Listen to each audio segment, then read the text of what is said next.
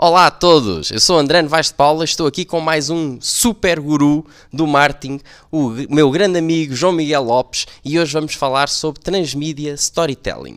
João, muito obrigado por estares aqui comigo, consegui apanhá-lo, que ele agora mudou e está em Algesur, mas veio a Lisboa e consegui aqui apanhá-lo de fugida, e diz-me, antes que tudo, o que é que é transmídia storytelling? Olha, André, antes de mais, obrigado pelo convite também. Ehm, já agora para te dizer também que eu sigo esta rubrica, como tu sabes, já há algum tempo e quero-te os parabéns pelo, pelo projeto. Obrigado. Acho que tens, de facto, conseguido partilhar conteúdos bastante interessantes em áreas e temáticas bastante interessantes, essencialmente na área do digital, mas não só.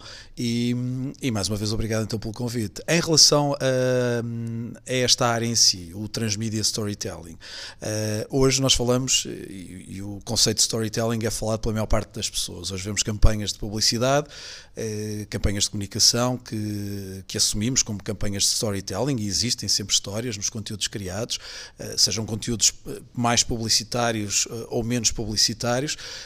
A grande questão que na realidade depois temos é que acaba por ser um storytelling que não tem uma continuidade, ou seja, não se transforma depois num projeto transmídia.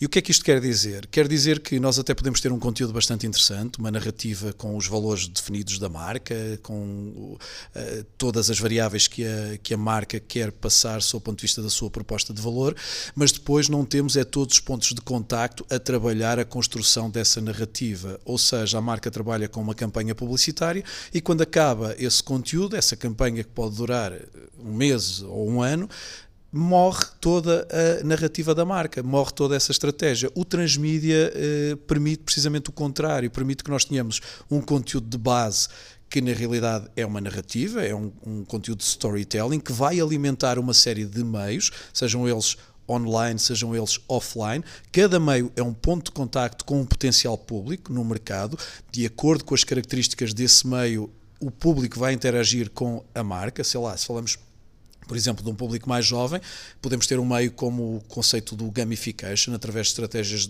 que, que, resultam em projetos de jogos ou outras que todos nós sabemos que o público se sente mais confortável. Podemos ter uma websérie num canal como o YouTube, em que o público entra através dessa websérie no universo da marca e depois vai procurar outros conteúdos ou vai consumir outros conteúdos noutras plataformas ou pura e simplesmente pode continuar só a consumir os conteúdos da marca uh, nessa plataforma como o YouTube. O que é importante é que qualquer ponto de contacto que a marca tenha com o seu público, através do meio que seja, ele deve ter na base essa estratégia de transmídia storytelling e ela deve estar em, em consonância dependendo de ponto para ponto, porque com isso nós conseguimos trazer um valor muito mais acrescentado para o público e para o universo da marca. Eu vejo uma publicidade num jornal que me desperta a atenção para a seguir ir a um determinado website. Do website eu sei que há uma websérie que não me vai repetir conteúdos nem do jornal nem do website. É uma websérie que passa uma determinada história da marca. Dessa websérie, por exemplo, há um protagonista que eu sigo a sua rede social no Instagram, porque ele acabou por falar da sua rede social do Instagram no, na websérie do YouTube, e portanto tudo isto está em sintonia. E isso é precisamente o conceito de transmídia a funcionar. E falaste agora bastante sobre a narrativa, e não há dúvida que é extremamente importante para isto. E como é que uma marca começa a definir essa narrativa? Quais é que são as boas práticas? Onde é que a marca vai encontrar isso dentro da sua própria identidade e do que quer transmitir? Bom, eh, nós temos marcas em que há sempre mais facilidade em pegar e construir uma narrativa, umas sim, outras nem tanto. Mas todas, todas as marcas, uh, e quando eu digo marcas, digo instituições, empresas, é possível trabalhar uh, uma narrativa.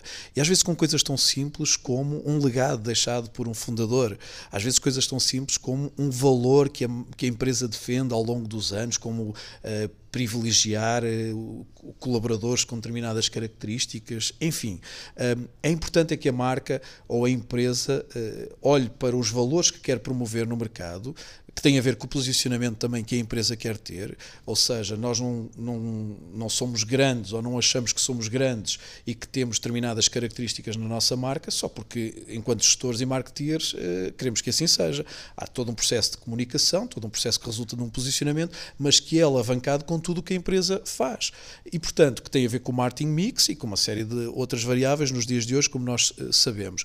O que é importante é que a empresa assente nesses valores que quer promover no mercado e, através disso, tente construir a sua narrativa. Que eu que eu acho que nem sempre tem que ser uma narrativa que tenha a ver com algo uh, da realidade, pode ser algo construído pela empresa, algo ficcional.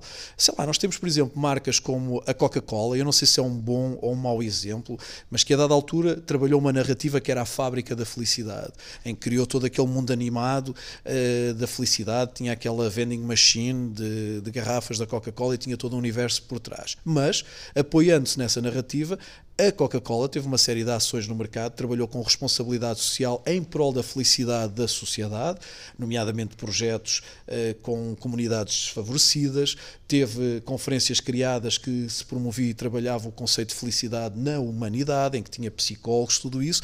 Isso é o trabalhar uma narrativa, trabalhar os valores eh, da marca.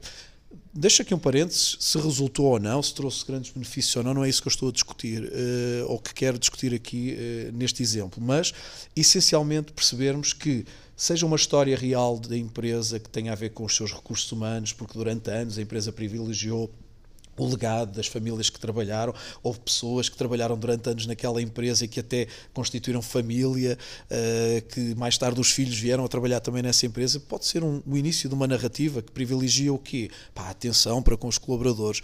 Ou não, ou pode ser algo suportado no produto. Pá, temos um produto com determinadas características, um produto muito interessante, um produto forte no mercado e que tem estas variáveis e que permite isto aos consumidores.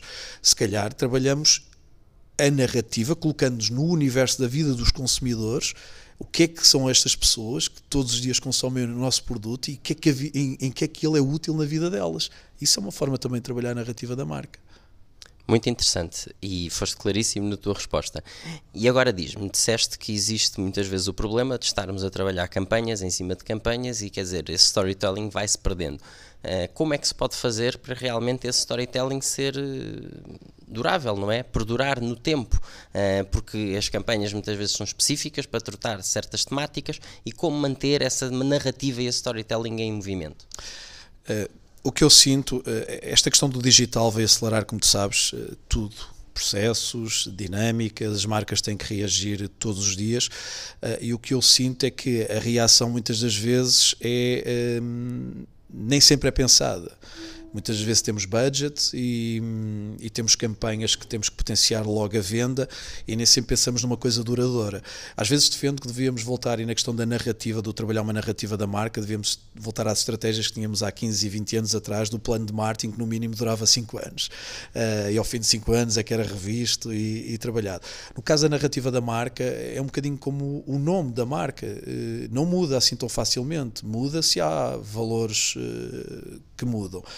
Um, quando falamos de uma narrativa associada a um produto, aí sim, eventualmente, nós podemos uh, ajustar e, e, e tornar a, a, a, situação mais dinâmica. Mas aqueles valores que estão lá e que a marca defende ou que o produto defende, que são os valores intrínsecos do produto, esses não devem ser mudados uh, tão facilmente. E, portanto, eu não te vou dar um número certo de meses, anos, seja o que for. O que é importante é percebermos se estes valores ainda são valores que as pessoas se revêem quer em termos da marca, quer em termos do produto. Se é isso que faz as pessoas acreditarem no produto.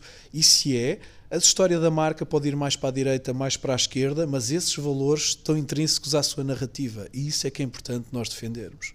Eu dou um exemplo, eh, se calhar não devia estar a falar nisto aqui, mas dou um exemplo sei lá, nós sempre tivemos a indústria do leite, os laticínios, uh, que sempre defendeu uh, o leite, fazer bem à saúde e Pá, logicamente, há estudos, uns que dizem sim, há outros que dizem que não, como em tudo na vida, é? mas sempre defendeu essa máxima, uh, e inclusive uh, algumas eh, situações que foram nascendo uh, desta, desta situação, e vemos a indústria agora a ter que se adaptar a uma outra área.